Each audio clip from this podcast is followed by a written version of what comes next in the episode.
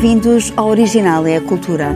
A expressão As Duas Culturas foi cunhada pelo químico e romancista inglês C.P. Snow. Na conferência que preferiu em Cambridge em 1959, chamou a atenção para a dicotomia entre a cultura humanística e a cultura científica.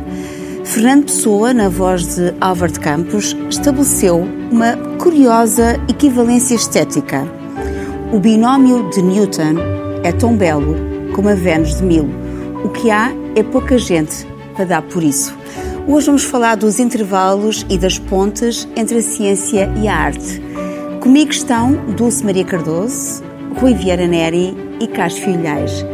Vamos ver o trailer do filme de James March, Teoria de Tudo, sobre a vida de Stephen Hawking. Come on, get up. Morning, Brian. Stephen, are you aware that you've voluntarily embarked upon a PhD in physics? Hello. Hello. Science. Art. I'm a cosmologist. What's that? I study the marriage of space and time. The perfect couple.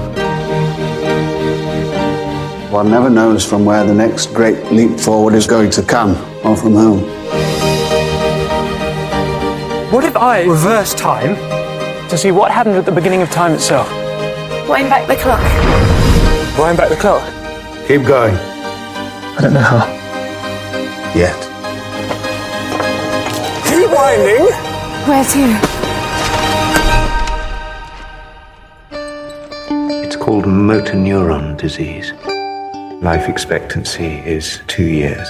I want us to be together for as long as we've got. It'll affect everything. You don't realize what lies ahead. This is going to be a very heavy defeat. But I love him. And he loves me. No início do filme, quando os dois estudantes se apresentam, não dizem os nomes, mas sim a declaração de interesses. Artes, ciências. Uh, o preparo perfeito. Uh, Dulce, uh, esta questão das duas culturas continua a ser debatida nos dias de hoje. Na tua perspectiva, qual é esta razão para a falta de entendimento entre a cultura científica e a cultura humanística? Eu não direi que seja falta de entendimento, eu direi que, se, que é uma inacessibilidade. É? Para começar logo, porque para, para quando se fala de ciência, está-se a falar de uma linguagem. E, portanto, os das artes e humanidades, em geral, não têm acesso a essa linguagem. E, portanto, logo aí, mesmo que, que tenham muita vontade de aceder a essa outra uh, parte uh, do conhecimento, não têm como fazê-lo, não é? Eu não vou estar a estudar 10 anos matemática para perceber uh, mecânica quântica ou física, seja o que for, não é? Por isso, esta é a primeira, portanto, é logo uma impossibilidade. Depois há uma segunda uh, razão, penso eu, que é o de, da pouca disponibilidade, mesmo, por exemplo, que tomássemos um comprimido e, e, ficássemos a dominar as duas, as duas partes. Mas é que, em geral, e estou só a falar do ponto de vista dos criadores, não é? Em geral, nós, o trabalho dá-nos uma, uma espécie de entretenimento continuado.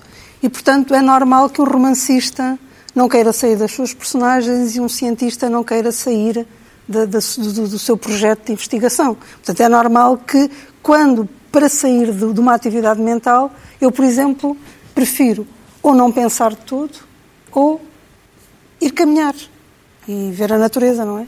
Não, não, não, não, não tenho apetência para me inundar de mais conhecimentos ainda que consiga perceber que a segunda lei da, ter, da, termodinâmica seja muito bonita, de facto, e metaforicamente muito importante, não é? Esta ideia de que tudo tende para, para o caos e que se não cuidarmos das coisas o, uh, a desordem instala-se. E pronto, sei estas coisas que vou aproveitando em termos, ah, em termos literários. Ah, se o sistema estiver isolado, tende para o caos. Mas se tratarmos, sim, sim, podemos sim. endireitar as Tudo coisas. evolui para, para aumentar a entropia. a entropia é a palavra. Exato. Estou muito impressionado. A palavra, a palavra, eu também estou impressionada, mas a palavra entropia muitas vezes também é mal, é mal usada, não é, Carlos?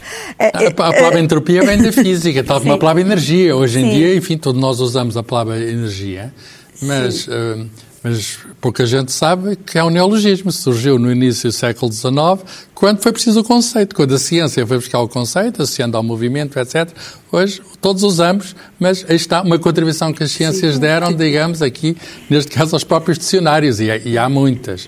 Como é que a ciência entra no humanismo, por exemplo? Ora bem, Esta... o, o, o C.P. Snow, uh, no final dos anos 50, colocou este dilema e até fez contrastar a segunda lei da termodinâmica Uh, com uh, a, a, obra de Shakespeare, porque é considerado ignorante quem não sabe Shakespeare, mas já não é considerado ignorante quem não sabe a segunda lei da termodinâmica, que tem este significado que a Dulce deu muito bem, ela ainda, ainda há de meter lá isso nas obras dela, uh, e, e, mais do que isso, mais do que isso, e aliás o filme toca no assunto, a diferença entre passado e futuro. A única diferença do ponto de vista da física de passado e futuro é que a entropia tende a aumentar no sistema isolado. E, portanto, que coisa mais importante há para, para a arte, para a humanidade, do que saber a diferença entre passado e futuro? A física só tem uma maneira, é medir a entropia num, num, num sistema isolado. Mas esta questão foi colocada no final dos anos 50 e chega aos nossos dias, essa separação, hum. que estou de acordo à questão da linguagem. O Galileu, quando introduziu o método científico, uma parte do método científico é a observação, a experimentação, mas uma parte é a razão matemática, a razão baseada na matemática. Ele diz o livro da natureza está escrito em critérios matemáticos, só consegue ler o livro quem souber a linguagem. Isso, de facto, a, a matemática é uma grande barreira. Mas uh, se é possível integrar, é a pergunta, uh, a cultura humanística e a cultura e a, e a, a humanidades e a ciência. Eu direi que tem de ser. Eh, porque são os dois lados da mesma cultura. Quer dizer, eu não, não, penso que haja duas culturas, não é? Contrariando o título deste programa.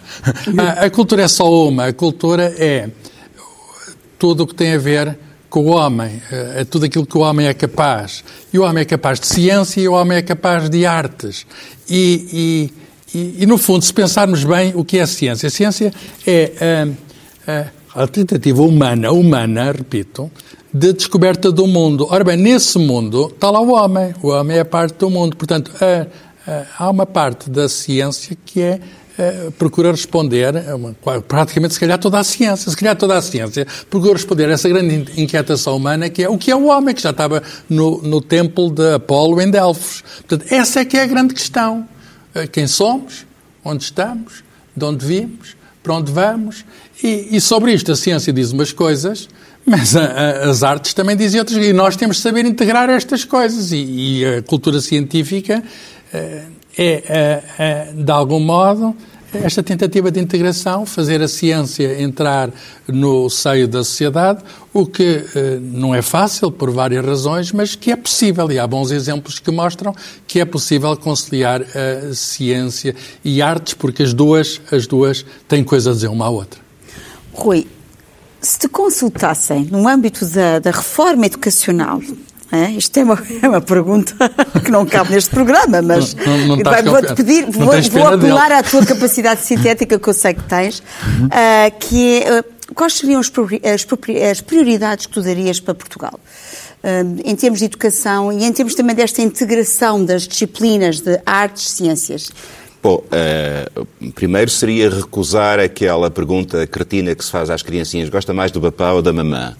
E apoiar a, a resposta politicamente correta que nós também ensinamos às criancinhas é gosto igualmente dos dois. Uh, na realidade, o Carlos tem toda a razão: uh, conhecimento científico e conhecimento artístico, e as artes também são uma forma de conhecimento, são isso mesmo, conhecimento em ambos os casos. São apropriação do real eu compreendo o título do, do, do CP Snow num contexto de combate pela, pela defesa da sua área, uh, mas o problema até é muito mais complexo. Ele estava nas duas áreas, era romancista e químico. Certo. Uh, uh, é mais complexo do que isso, porque, desde logo, porque ambas as formas de produção do conhecimento, seja pelo lado artístico, seja pelo lado de, científico, estão uh, subordinadas a um, ou estão expostas a um risco tremendo que é o imperativo do lucro na, na, na nossa sociedade.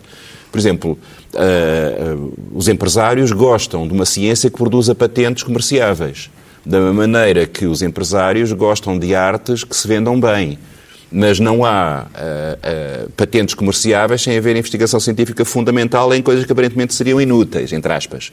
da mesma maneira como não há bons produtos culturais de massas e indústrias culturais que não tenham na base a experimentação estética de vanguarda que se vai fazendo. Primeiro, não, portanto, eh, há, problemas que são transversais. Esta questão de saber Uh, se, uh, se, qual é o papel do homem dentro da ciência, uh, põe-se também em relação a um espaço um bocadinho intermédio que é o das ciências sociais e humanas, chamadas hum. humanidades, não é? Que ficaram sempre um bocadinho entaladas. Hum. Por um, começaram por ser parte da cultura e, e das artes e, e, eram recusadas pelo lado da ciência, não é? Porque supostamente não, não obedeceriam aos critérios de cientificidade e de objetividade Uh, depois tentaram ser muito científicas e copiar as, os paradigmas metodológicos e epistemológicos da ganhar ciência.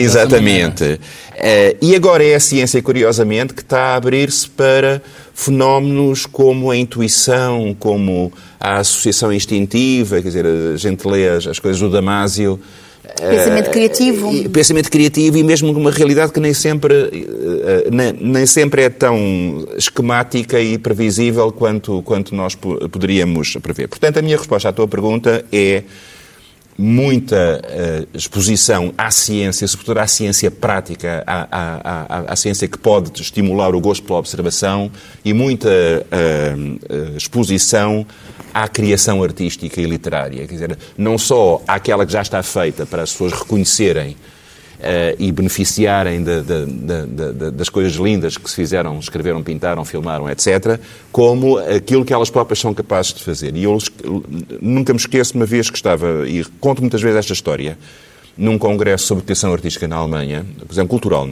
como chamam, na Alemanha, e havia um, um representante de uma eh, empresa que, de uma fundação de uma empresa que dizia não pensem em ensinar tecnologias às crianças na escola, isso muda todos os dias e nós, isso fazemos nós na empresa. Pensem em ensiná-las a identificar novos problemas e a encontrar novas soluções para esses novos problemas. Portanto, ensinem-nos história para saberem como as coisas mudaram, ensinem-nos línguas para eles perceberem que há maneiras diferentes de, de comunicar e ensinem artes, que, o que permite estimular o gosto pela, pelo imprevisível, pelo improvável, pela, pela originalidade, pela criatividade, pelas hipóteses. Uh, e, e, depois nós tratamos do, do, do, da, da, parte, da, da, parte da tecnologia estrita. Isto é um debate que se está, de resto, em, a prolongar. Enfim, teremos a ocasião, se calhar, falar mais nisto. Há, há quem queira reduzir o ensino às coisas, entre aspas, úteis e excluir tudo aquilo que parece um luxo cultural inútil. Uh, Opção ao... da utilidade. Exatamente, e, e, portanto essa é uma questão muito, muito importante. Portanto, eu abriria claramente o currículo a um máximo de relação pessoal criativa, quer com a ciência, quer com, a, com, com as artes, numa lógica de descoberta, de, de encontrar um caminho de aprendizagem uh, que estimula a capacidade do próprio aluno. Há pouco estavas a falar do António Damasio e ele numa entrevista, não sei se recordam, perguntaram qual era o cientista uh, que, uh, com o qual ele se identificava mais e ele dizia, na minha área não tenho dúvidas, é Shakespeare. Sim. Um, Dulce, de que forma, por exemplo, esta questão do útil e do inútil é uma questão interessante, porque muitas vezes associamos a inutilidade a nada, a vazio, quando isso não é, não é bem verdade, não é? Uh, esta questão, por exemplo, como é que a ciência e as artes fundem e que exemplos é que nós temos? Bem, uh, para, para, começar, há, há, aqui uma terceira cultura que nunca se fala, que é a cultura popular, e que também é tão importante e o, o, o, Snow não, não, não tratou dela. E, e, e, que é fundamental, porque senão parece que o conhecimento está só nestas elites, nestas, nestas uh, numa, numa, numa pirâmide, num topo, é? exatamente. É só Dulce, mas a cultura popular também incorpora a cultura científica e a cultura artística. Sim, mas tem nome, mas tem nome mesmo, como Sim. a científica tem. Mas é outro tipo de classificação, Sim. não é alternativa, não é uma terceira cultura. Uh, mas não resolve os problemas que... Não resolve, não resolve, mas isso as artes também não resolvem, no sentido que a ciência tem esta grande vantagem de ser objetiva.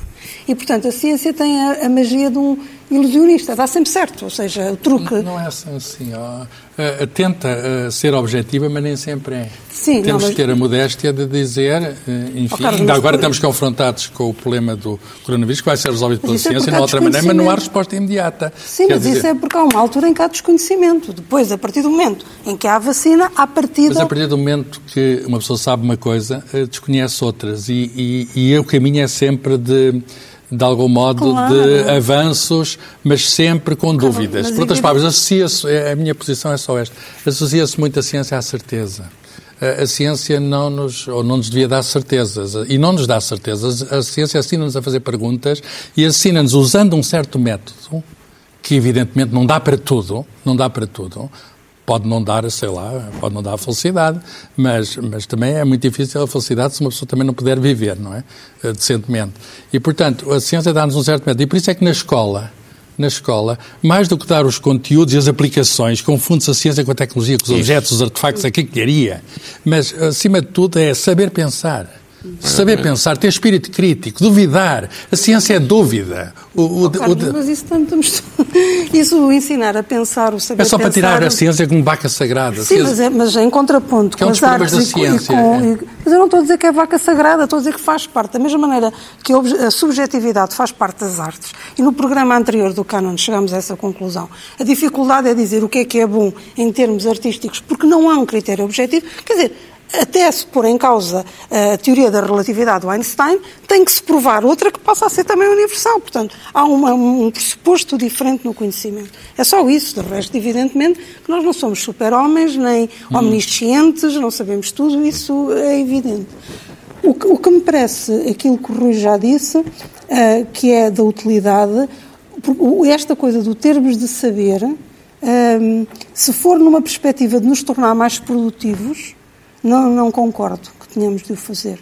Porque acho que já, já, já temos obrigações a mais. Eh, Se for numa perspectiva de nos tornar mais felizes, aí sim, eh, concordo que sim. Mas, portanto, tem, tem que se perceber isso. Porque o fundamental, num caso e noutro, não pode ser esta ideia de nos tornarmos cada vez mais poderosos, mais capazes, mais produtivos e. isso não, Mas mais não- sábios talvez seja uma boa ideia. se Quer isso nos dizer, tornar mais felizes. Se não nos tornar mais felizes, não Eu sei. acho que a sabedoria está associada à felicidade, mas é. é- Está associada à curiosidade, à vontade de Não. saber. Sim, eu eu acho que Eh, o homem é um são, animal de são procura. fatores de felicidade. Mas nós temos aqui alguns exemplos. Ah, isto é, é só exemplos. O, o, o, o Carlos até escreveu isso no artigo a propósito da expressão quark. Ah, sabemos que. ah, Foi, foi buscado ao foi James buscado ao Joyce. Finnegan's Wake, do, Finnegan's do, Wake. do James Joyce. Uh, por exemplo, o poeta Coleridge perguntava mas porquê é que gosta de frequentar aulas de Química? Ele dizia, para aumentar o meu repertório de metáforas. Portanto, temos aqui uma associação Aliás, das a metáfora é uma coisa muito curiosa que, que se usa na literatura, Uhum. é um dos grandes instrumentos da literatura, junta duas coisas de repente, às vezes com grande gênio, que estão separadas. Ora, o que faz a ciência é precisamente isso. Exato, é o poder A, ci- a ciência, quando se faz uma grande unificação, é juntar, é como fazer uma grande metáfora, junta as duas coisas que estão separadas. Vimos ali no filme do- sobre o Stephen Hawking o espaço-tempo. O que é que eu faço? Casar, o Einstein fez isso, o Hawking tentou continuar a fazer, casar o espaço-tempo. Casar o espaço com o tempo. Fazer junção do espaço-tempo. Matéria energia, a famosa equação E igual a mc quadrado, que eh, junta a energia e a massa, coisas separadas. E então a teoria da relatividade geral junta tudo. A, a matéria e a energia perturbam, modificam o espaço-tempo. E, e- e- e o trabalho do cientista é procurar unidade na diversidade das coisas, que é uma frase que o próprio Coleridge disse Unidade um na dia. diversidade. que- unidade na diversidade. eh, que ele encontrou essa expressão para a literatura e é uma expressão que se adequa também para a Claro. ciência. E está uma ponte entre ciência e Claro, a humanidade. síntese é, é a beleza. Na verdade, o, que se, se aplica a um poema, um verso do poema, aplica-se a uma equação, não é? Isso mesmo. É a síntese, é a beleza. E nós temos aqui um caso de um físico, poeta, Isso. E do, do Gedeão, não é? Do Do, Rómulo de Carvalho, Carvalho, António, António António Gedeão. Gedeão. Um grande, um grande humanista. Exatamente. Humanista. Eh, e tem graça porque no poema, que eu vos vou ler uma parte, porque ele é grande, há uma imagem que ele tem que eu acho muito bonita. Eh, ele diz, cheio, o Galileu estava cheio de piedade pelos homens que não precisam de sofrer, homens ditosos a quem Deus dispensou de buscar a verdade. Porque também há aqui um lado de sacerdócio, há um lado de sacrifício, há um lado de disciplina na procura de- de- de- do conhecimento, ciências. tanto numa como na outra, que, que não são fáceis, não é, só, não é sempre agradável, não, é sempre, não dá uma felicidade imediata, existe disciplina, sacrifício, abnegação, não fazer outras coisas para fazer aquilo, eh, e portanto é bonito esta, esta imagem que ele utiliza. Eh, mas eu Lê, lê, lê. vou, vou ler-vos. O Gedeão é para ler. O, o Gedeão, eu eh, queria só recomendar-vos esta belíssima edição eh, do- das obras completas do Gedeão com, com ilustrações do, do Júlio Pomar. uh, lindas, como podem ver. Mas vamos ler só a segunda parte do poema para Galileu. Estava agora a lembrar-me, Galileu, daquela cena em que tu estavas sentado num escabelo e tinhas à tua frente um friso de homens dotos, hirtos, de toga e capelo, a olharem-te severamente. Estavam todos a ralhar contigo, que parecia impossível que um homem da tua idade e da tua condição se tivesse tornado num perigo para a humanidade e para a civilização. Tu, embaraçado e comprometido, em silêncio mordiscavas os lábios e percorrias, cheio de piedade, os rostos impenetráveis daquela fila de sábios. Teus olhos, habituados à observação dos satélites e às estrelas, desceram lá das suas alturas e pousaram como aves aturdidas, parece-me que estou a vê-las, nas faces grávidas daquelas reverendíssimas criaturas. E tu foste dizendo a tudo que sim, que sim, senhor, que era tudo tal e qual conforme suas eminências desejavam. E dirias que o Sol era quadrado e a Lua pentagonal e que os astros bailavam e entoavam à meia-noite louvores à harmonia universal. E juraste que nunca mais repetirias, nem a ti mesmo, na própria intimidade do teu pensamento, livre e calma, aquelas abomináveis heresias que ensinavas e escrevias para a eterna perdição da tua alma. Ai, Galileu, mal sabem os teus doutos juízes, grandes senhores deste pequeno mundo, que assim mesmo, empertigados nos seus cadeirões de braços, andavam a correr e rolar pelos espaços à razão de 30 km por segundo. Tu é que sabias, Galileu Galilei. Por isso eram teus olhos misericordiosos, por isso era teu coração cheio de piedade. Piedade pelos homens que não precisam de sofrer, homens ditosos a quem Deus dispensou de buscar a verdade. Por isso, estoicamente, mansamente, resististe a todas as torturas, a todas as angústias, a todos os contratempos. Enquanto eles, do alto inacessível das suas alturas, foram caindo, caindo, caindo, caindo, caindo sempre e sempre ininterruptamente na razão direta do quadrado dos tempos. Está certo. E é bonito. É bonito. É bonito. Uh, temos que recordar também que Brecht também tem uma peça da vida de Galileu, portanto, é Exatamente. muitas vezes representado, não é? Portanto, Sim, o, aqui- o Raumo de Carvalho António José é uma figura inspiradora e eh, porque ele uniu de forma única, digamos, a- as artes e as ciências. E há sempre a sensação também que, não sei se entre a arte e a ciência, que é a ciência é, é- faz parte da inteligência e a arte da beleza. E, o- e aqui prova-se que não. Seja, As duas coisas estão, estão juntas. Tenho um minuto. para- Uma coisa interessante. Há um livro de um, de um casal, o Robert e a Michelle Ruth Bernstein, que foi publicado em 99. Eh, eles fizeram uma- uma- um levantamento de um grande número de grandes cientistas ao longo da história e que demonstraram que uma grande parte deles eram também artistas. Eh, eh, não necessariamente profissionais, mas que tinham uma grande parte do seu tempo dedicada às artes. O Einstein tocava E violino de- nas horas exatamente. vagas e tinha um grande prazer nisso, que era a coisa que dava mais Eh, e fala-se do famoso violino do Angra, para aí fora, não é? E eles tentam demonstrar que não é apenas um hobby, é que os mecanismos de um lado se transferem facilmente para o outro e que, no fundo, há um corpo de processos mentais que eh, são idênticos independentemente da especificidade da ciência e, da- e das artes. E eles dizem que são a observação, a imaginação, a abstração, o reconhecimento de padrões, a formulação de novos padrões, a, o- a apresentação de analogias, o pensamento corporal, a empatia, o pensamento dimensional, a construção de modelos, o jogo, a transformação e a síntese. Todas estas operações, no fundo, de uma forma ou de outra, estão presentes em ambos os campos. verdade. e, portanto, se calhar estamos perante um grande conhecimento unificado a partir de um conjunto de processos mentais que não são tão diferentes como isso num lado e no outro. Ainda o Einstein, eh, perguntaram-lhe um dia eh, o que é que era mais importante, era o conhecimento ou a imaginação?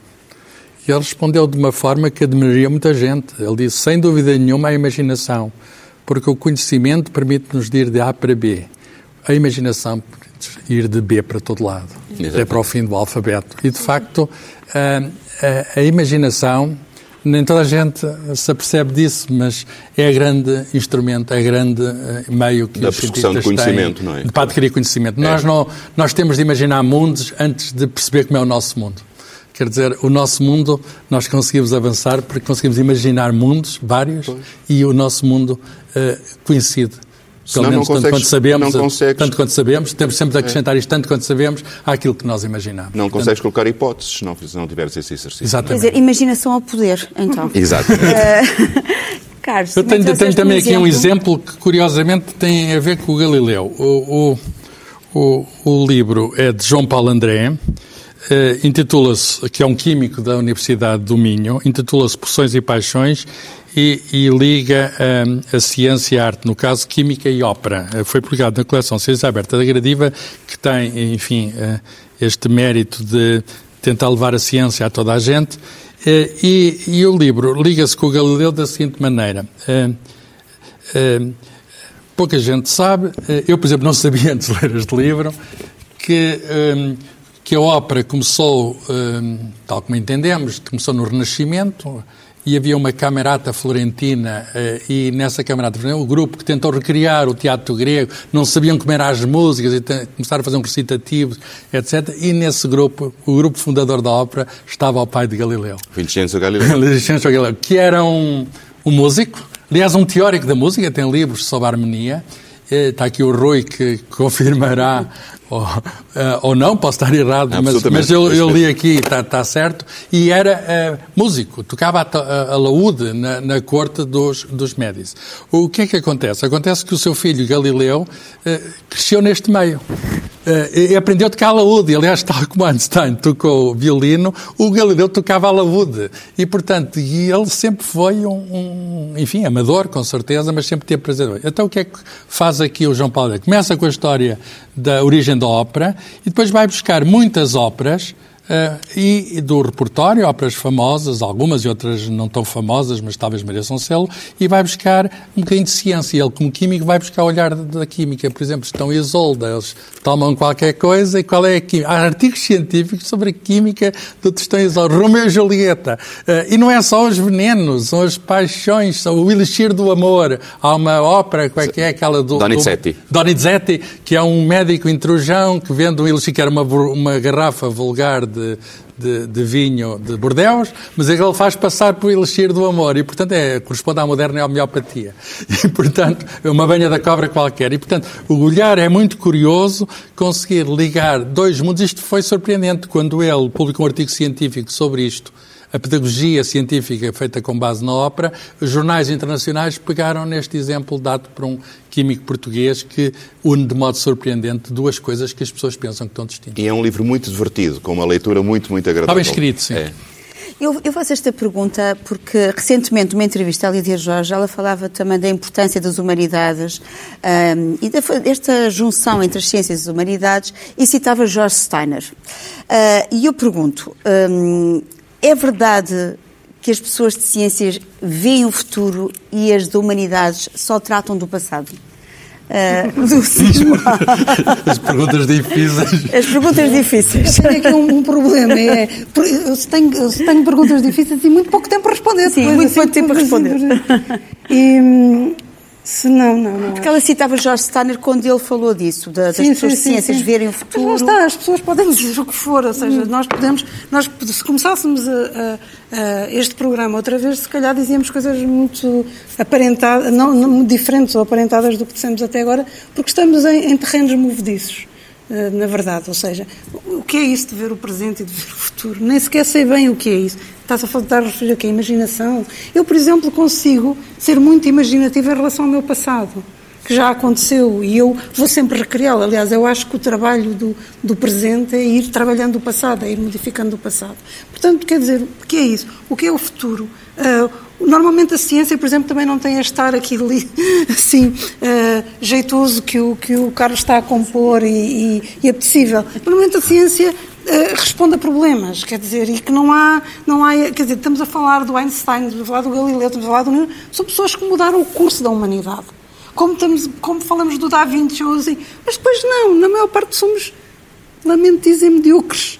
E é, e é dessa mediocridade que eu gosto de falar. Mas seríamos mais medíocres sem eles. Claro, mas eu estou todos muito agradecida. Só que nas nossas conversas dá a sensação que há assim um, um topezinho, que estão aqui assim. São, são raros. Portanto, o que é a ciência, para, para, por exemplo, neste momento deste vírus horrível que nos preocupa a todos e que nos põe a estar carregado?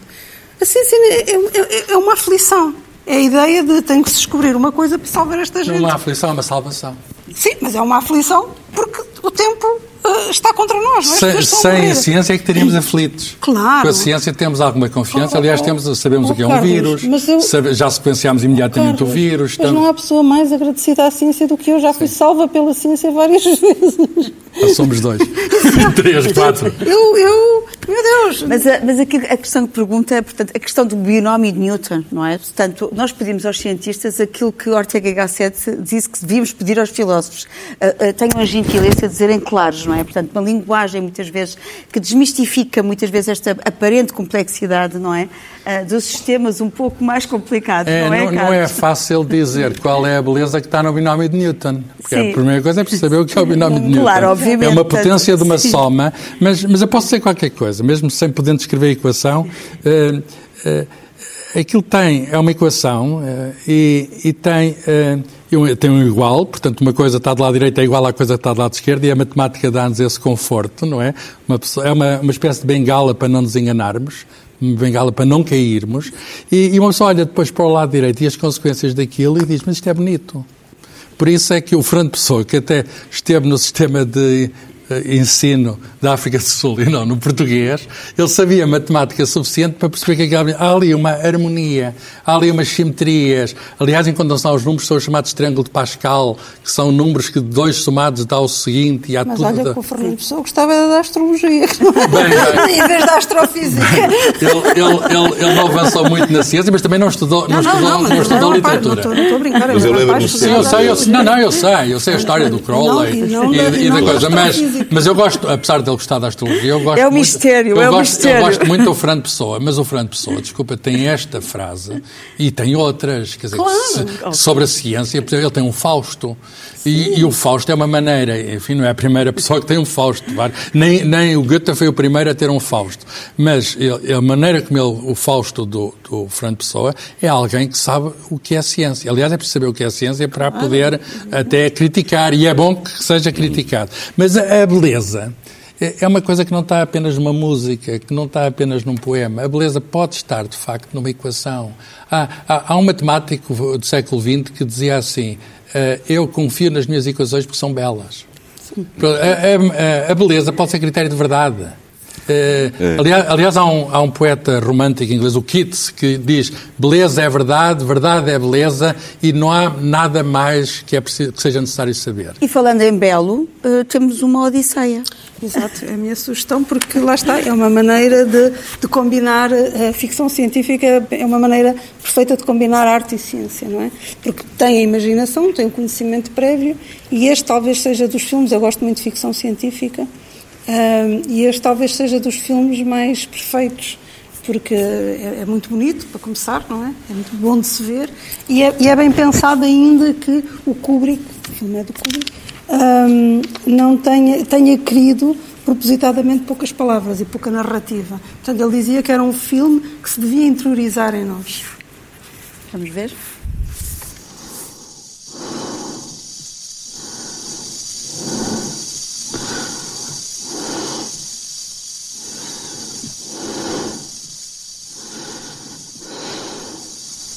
Eighteen months ago, the first evidence of intelligent life off the Earth was discovered. Its origin and purpose still a total mystery.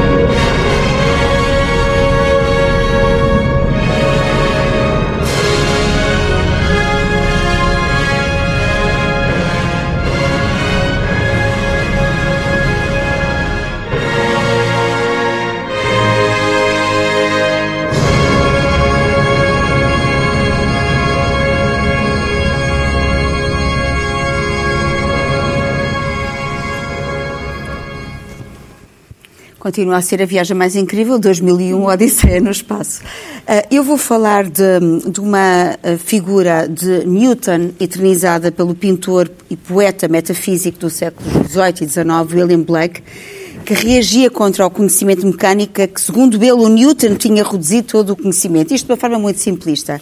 E aqui vou citar um, as palavras de um físico, António Manuel Batista, deste livro. Que é o pai.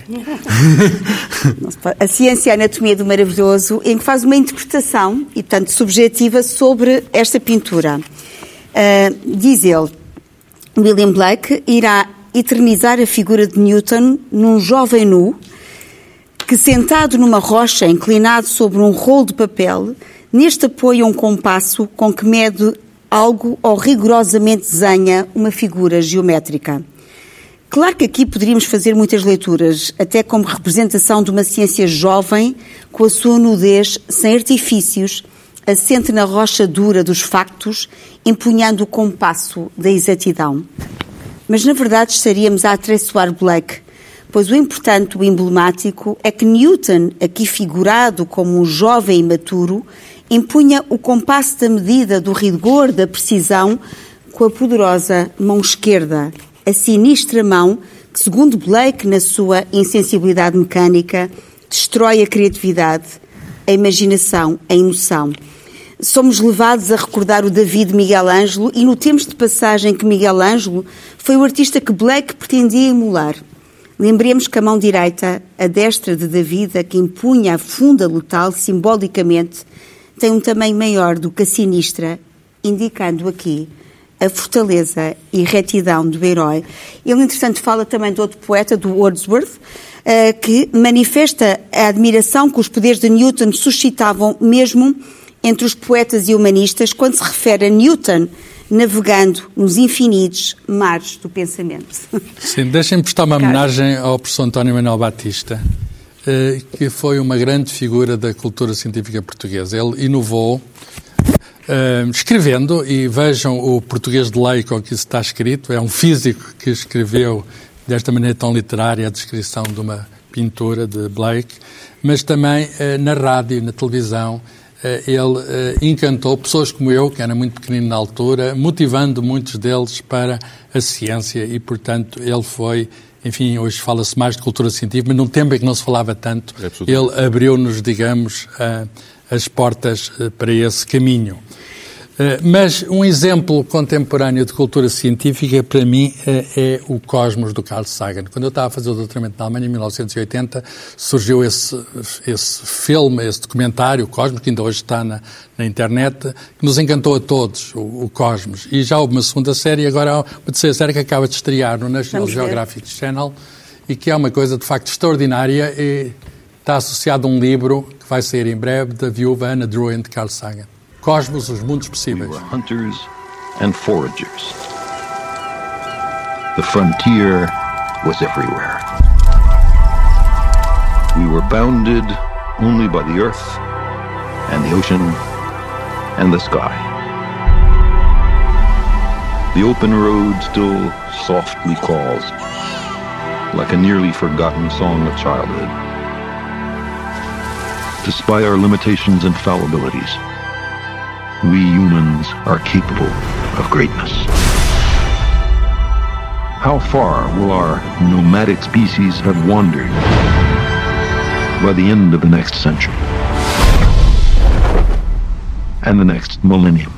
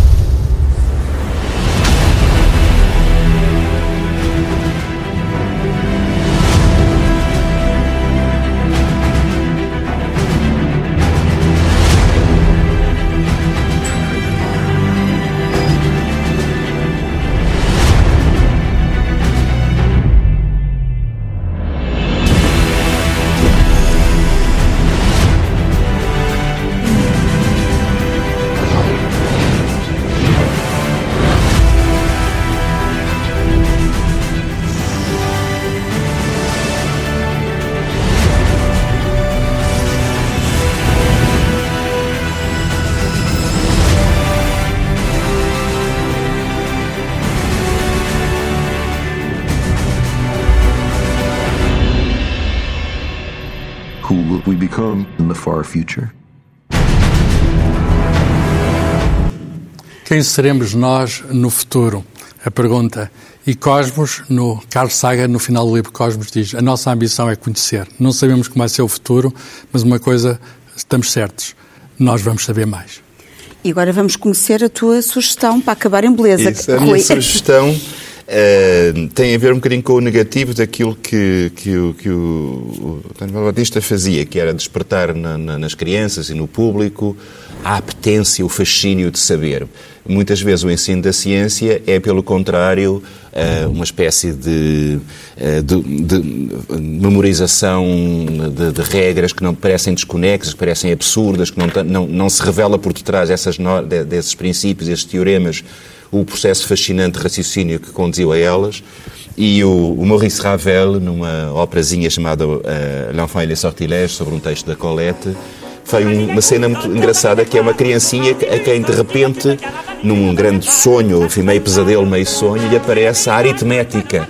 A, a, a dar problemas de, de, de, de, contas de somar e diminuir e dar contas erradas nas somas, ele fica aterrado com a aritmética.